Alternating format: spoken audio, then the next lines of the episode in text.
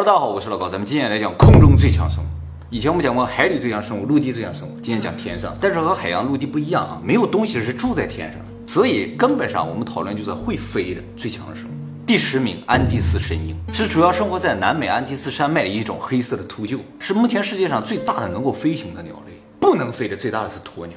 这种神鹰体长可达一点三米，体重十五公斤，翅展三点二米，比一层楼还要高，也是这个世界上最长寿的鸟类啊，寿命可达一百岁以上。它没有天敌吗？唯一的天敌可能就是人类了。这种神鹰呢，全身都是黑色的啊，但是头下面这个脖子这个地方有一圈白毛，头上一根羽毛也没有，秃的秃鹫嘛。那么雄性的神鹰啊，像鸡一样长个鸡冠子。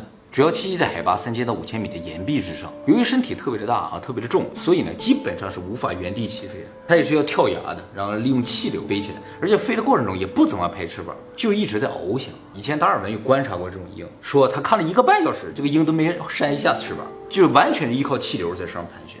像翼装飞行一样啊，有点像。那么它们虽然翱翔的状态非常像鹰啊，但是它其实没有攻击力的。就是它不会突袭，不会一收唰唰下来捕食，不会啊，它不会攻击其他动物，它吃腐食。但是飞的时候就是找地上的尸体，看着尸体的下去啊，吃尸体的。而且它们的爪子特别的直，指甲上没有钩，所以不适合用来抓猎物，只能在地上行走。这种吃腐食动物其实对自然界的意义非常大，就是如果没有它们吃掉那些大型动物的尸体的话，就很容易引发瘟疫。所以它们算是大自然的一个清洁工了啊。也正因为它们吃腐肉，所以它们才是秃的，就头上没有毛。哦，如果它不吃腐肉，会有头发。就是鹰，你等不吃腐肉的话，头上全是毛嘛。它吃腐肉啊，这个腐肉里的一些染了病毒的血，就可能沾染到毛发里面去啊，弄不掉。但如果没有毛的话，就很容易清洗，下个雨可能就没有了。所以大家只要看某些鸟它是秃的，就说明它是吃腐肉。它这个头可以伸到这个动物体内去，满头沾的都是那些脏东西也没关系。而且这种吃腐肉的鸟啊，大部分没有主动攻击人类的这种倾向性。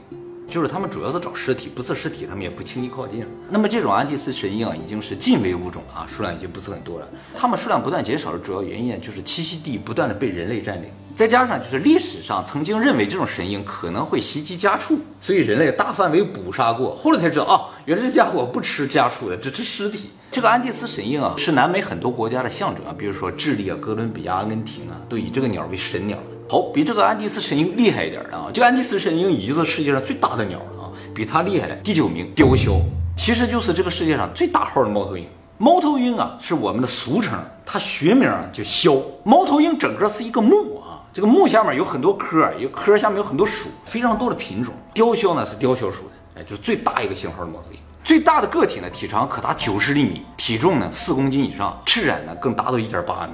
身体整体的颜色是灰褐色的，特别适合隐蔽，一般在丛林之中，晚上出来的。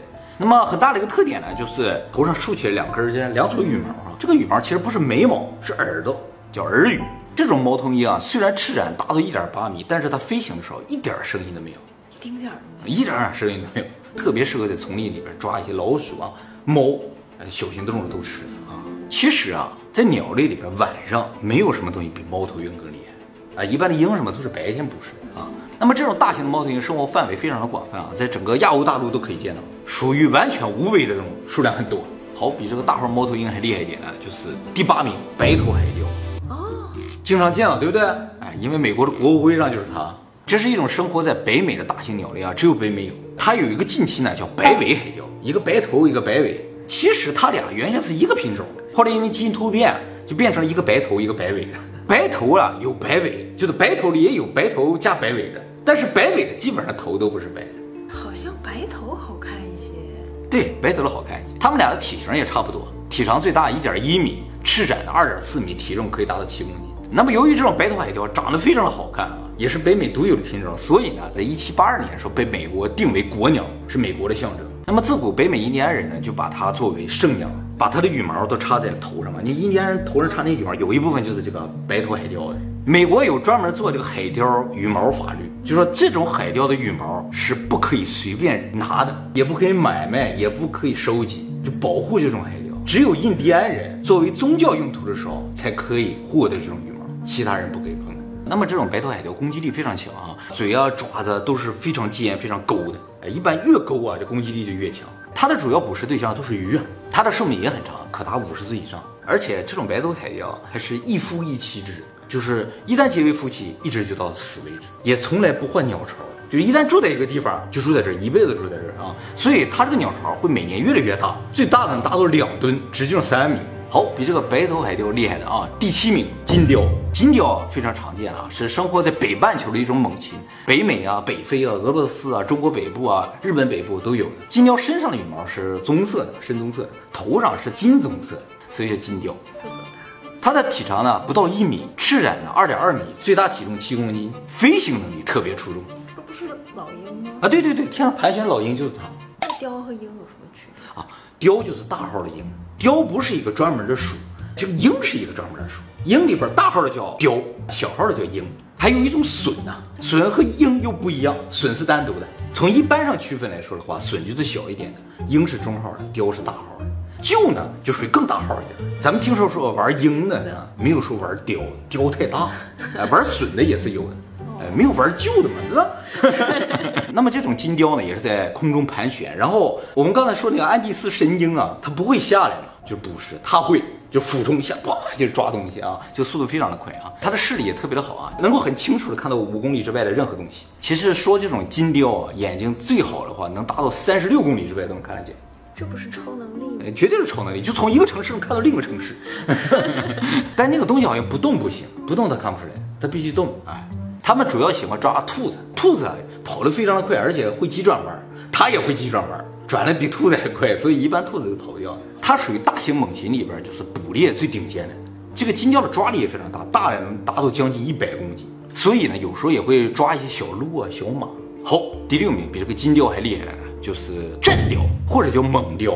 它长得就很有战斗力。是不是？也很帅气啊！这个雕虽然体长不到一米，最大也就九十公分，体重呢最大也只有六点五公斤，比刚才金雕小一点儿。但是啊，它翅展比金雕大啊，达到二点六米，抓力更是超过一百公斤。它只生活在非洲的中南部，属于易危物种，数量已经不多了。这种雕外貌上最大的特点就是它胸前的是白毛，上面有黑色的点儿，所以啊，在有些国家管它叫芝麻雕，身上像芝麻一样的啊。它的捕食对象呢，包括小马、小羚羊、小蜥蜴、小蛇、小猴、小狒狒、小狼，几乎什么都吃。小孩儿呢？啊不，它不吃小孩儿，它看着人就跑，它胆儿特别小，哎，就怕人，小狒狒、小猴子，远看不像小孩。哎，它能区分出来，看看你有没有背小书包之类的。好，比这个战雕还厉害了，第五名，虎头海雕。叫海雕了，都是捕鱼的。普通雕就是捕一些兔子啊、羊啊什么之类的啊。为什么叫虎头呀？哎，这个其实就是中文的翻译，在其他地方可能不叫这个名字。就像我们刚才说的战雕嘛，也有叫芝麻雕的嘛，就感觉很弱嘛，对不对？这么牛芝麻雕感觉好小。它的体长呢可达一点零五米，翅长二点五米，跟普通雕差不多，但是体重可达九公斤。比我们刚才讲的这些金雕、战雕都要重一些。它没有安第斯神鹰重，因为安第斯神鹰是秃鹫，主要生活在亚洲北部和俄罗斯的东北部，特别寒冷的地方啊，西伯利亚、朝鲜半岛啊、北海道啊，只要是靠近海边的地方就有可能有它。这个雕的数量啊也特别少了啊，推测呢全世界已经不超过五千只了。这种雕的祖先是生活在北极圈里边，它也符合叫伯格曼氏法则，就是说越往北的东西，就是说纬度越高的东西，它个头越大。同样是雕，北边的雕就要大一点，哎，北方的熊也要大一些，北极熊就要比一般的熊要大。它身上羽毛主要是黑色、深棕色啊，嘴是金色的，非常的好看啊。第四名比这个虎头海雕还要厉害一点，叫肉锤秃鹫，主要生活在非洲大陆还有阿拉伯半岛，体长可达一点一五米，体重十四公斤，翅长二点九米。秃鹫还是要大一些，它的嘴啊特别的大，是它最主要的武器啊。为什么叫肉锤秃鹫呢？就是因为它头两侧啊长两个肉锤。它既然是秃鹫的话，就说明它是吃腐肉的。不过呢，它和一般吃腐肉的秃鹫有点不一样啊，就是它还是有进攻能力的。它有时候没腐肉吃啊，它就吃活的，所以给它排在这个位置上。目前已知它会攻击的活的动物呢，比如说包括羚羊、蜥蜴、小鸟啊，还有时候去偷鸟蛋啊，就为了吃了不择手段那种。所以呢，常被称作非洲草原上的流氓。啊，不讲武德的，你知道吗？那么这种秃鹫数量也非常少了，估计不超过一万只。它们少的原因，一方面是人类的捕杀了，还有就是非洲那边经常有时候会喷洒大量的农药，这有一些动物吧，吃了农药之后死了，它去吃这个动物的腐肉的时候就被毒死了。好，比这个肉锤秃鹫更厉害点，进入前三了，就是菲律宾雕。菲律宾还有雕？哎，这个雕可厉害了。其实菲律宾雕不是它正式的名字，它正式名字叫石原雕。石原，这个名字多吓人。差不差多不多。这种雕只有菲律宾有，是菲律宾的国鸟，属于国鸟对，属于极危物种。目前已知数量不超过一千只，呃属于马上就要灭绝的动物，比大熊猫少很多啊。这种雕最大的个体体长一点零五米，体重九公斤，翅展达到三米。但是这种个体不是野生的，是养的，因为它数量很少嘛，啊，就尝试养它，结果给它养得很肥啊，很重啊。那本来应该多大呀？就野生的发现呢，就六七公斤这样，人养的话就能养养到九公斤。虽然它这么大，但是它是生活在丛林里面，所以呢，它的飞行能力是非常好的，可以在丛林里各种急转弯儿都没有问题。它的喙呢是黑色的啊，羽毛是深褐色的，腹部是白色的。最大的特点呢，它的眼睛是蓝色的，淡蓝色的。哦，漂亮。对，它主要捕食丛林里的猴子、蛇、猫，吃猴子比较多啊，所以叫食猿雕。好，比这个食猿雕更厉害，第二名，非洲冠雕。非洲冠雕啊，和刚才讲那个非洲战雕一样啊，都是生活在非洲中南部的一种猛禽啊。它的最大个体体长不到一米，体重呢只有四点五公斤，翅展也最大只有两米，比战雕还要小。但是呢，和战雕不同啊，战雕见着人就跑嘛，它见着人就冲过来了。属于特别有攻击性的一种雕。一九二四年的时候，南非呢曾经发现了一些原始人的头盖骨，上面就发现了一些洞。后来比对的时候，发现就是这种雕的嘴，一下啄的啄一个洞，就把这个人啄死。后来到一九八三年的时候啊，赞比亚的一个七岁的小孩和他的哥哥呢去上学，走在路上突然被这种雕攻击了。当时头上、身上还有胳膊上都被撕裂了。正好当时旁边的农田一个女的在干农活，手里有个锄头，她看这个小孩被鹰攻击，她就上去打那个鹰，把那个鹰给打死，然后赶快把这小孩送到医院去了。由于小孩当天穿的衣服啊是那种军用迷彩服，非常结实，所以鹰的这个抓痕呢没有伤及他内脏，救了他一命啊！这个衣服，哎那个女的也救了他一命。那个鹰不是被打死了吗？后来就量了一下，翅展一点八米，几乎就是这个鹰最大号的，爪子十九厘米。十九厘米，哎，指甲的部分，光指甲部分六厘米，这种鹰的抓力是超过一百公斤，所以轻松可以抓碎一些小动物的头。后来就有生物学家到现地去调查之后，发现啊，周围呢并没有这种鹰的巢穴，所以断定啊，这个鹰并不是为了保护自己的巢穴而攻击这个小孩的，单纯是袭击。后来又对这种鹰的十六个巢穴进行详细调查，发现了一千两百块骨头，里边大部分都是一些哺乳动物的一些骨头啊，里边也有人的骨头。啊，就说明他们确实是攻击过小孩儿或者什么的，成年人没有发现被攻击的例子啊。所以这种鹰呢，在非洲叫做食人雕，也叫做飞豹啊，会飞的豹啊。其实这种鹰平时是不吃人的，只是它什么都吃，它主要吃猴子和羚羊。好，第一名比这个食人雕还厉害，角雕，这个角什么叫角雕？这也是各个地方翻译不一样啊，也叫哈比雕，听上去是不是可爱一点哈比人一样的是吧？哈比雕这个名字来自于希腊神话的一个形象，叫哈尔皮厄，一个鹰身妖女。呃，关于他的这个神话是这么说的，就是说色雷斯王国，就是原先希腊上面有个小国家叫色雷斯国，这个国家的国王呢拥有预言的能力，然后他就总预言，于是呢就不断的泄露天机嘛，惹怒了宙斯，宙斯就要惩罚他，把他关在一个小岛上，然后让他忍受饥饿。怎么忍受饥饿？就岛上有很多吃的，当他刚要吃的时候，这个雕呢就过来把他这个食物叼走，然后在剩下的食物上排便。让他吃不着，然后他就发现个食物刚要吃，然后就给叼走。这个雕飞得特别的快，就总能抢走它的食物。哎，是这么一个故事啊。这种角雕是生活在中南美的一种大型猛禽啊，算是最大最重的。最大的个体体长可达一点零八米，翅展二点三米，体重可达十一公斤。这个头上这羽毛竖起来啊，看着像角一样，所以叫角雕。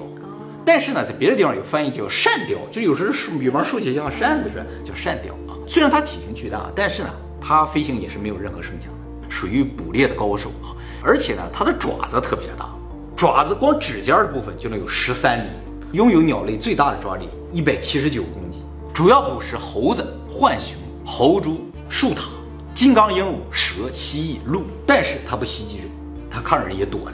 哎，好，还是跟以前一样，第零名黑头邻居翁。看着挺可爱呀。哎，特别可爱的一只小鸟啊，生活在澳大利亚北部和新几内亚的一种小鸟啊，头、翅膀、尾巴都是黑色，剩下部分全是橘红色。它为什么排在第零名呢？是因为它是非常少数的有毒的鸟。它的羽毛和皮肤上都有剧毒，它身上这个毒素的学名啊叫箭毒蛙贼，微量就可以麻痹人的心脏神经系统，致死啊。所以这种小鸟是不能抓、不能碰的。如果你手上有伤口碰着就死。那么说到箭毒蛙碱，我们就提一下箭毒蛙。箭毒蛙呢是一种生活在中南美的热带雨林里的小青蛙，五颜六色的，什么样都有，一般体长不超过六厘米，有草莓色的，有金色的，有红色的，各式各样的啊。这个动物园里不是有？啊，好像也有的啊。它这种颜色其实是一种警告色，就是我有毒，不要靠近我。那它到底有没有毒？大部分是没毒的，大概发现了一百七十五种，现在发现五十五种有毒。那刚才那个鸟是有毒的，那鸟是肯定有毒的。最毒的呢是金色的这种青蛙，看到就跑啊。有毒的品种，它的皮肤呢就会分泌这种箭毒蛙毒，微量致死。人的话大概二十微克致死，一微克是一百万分之一克。所以如果你手上有伤口，碰到它你就死了，肯定超过二十微克。那么由于这种箭毒蛙长得非常的漂亮，现在有很多人把它们当宠物来养的。其实这个毒蛙是可以作为宠物的，没有任何问题，因为它的毒素呢不是自己生成的，是因为它吃的食物。它吃有毒的一些甲虫啊，什么虫子，吃完了之后，自己身体的就把它合成这种毒素了。如果你给它吃的普通的饲料或者普通的食物的话，它就没有毒。啊，这样。啊，长得还是很好看。那那个鸟也是这样。对，那个鸟呢是吃了有毒的甲虫，它不会被毒死，但身体呢就开始有毒了。由于它们这种毒呢都是外来，就是自己身体不会生成的，所以它的毒不是用来攻击的，它和蛇是不一样的。哎，它是用来防守的。这个蛙为什么叫箭毒？啊，因为当地印第安人呢，就是把这种青蛙身上的毒啊抹在箭上打猎，吹箭嘛，噗一吹一扎就扎死了嘛。那他们用这种箭毒打下来的猎物还能吃吗？哦，其实这就是为什么毒猎不太流行的原因。用毒来猎物啊，对于屠毒这个人的要求非常的高，就是这个毒刚好能毒死猎物，还毒不死吃这个人。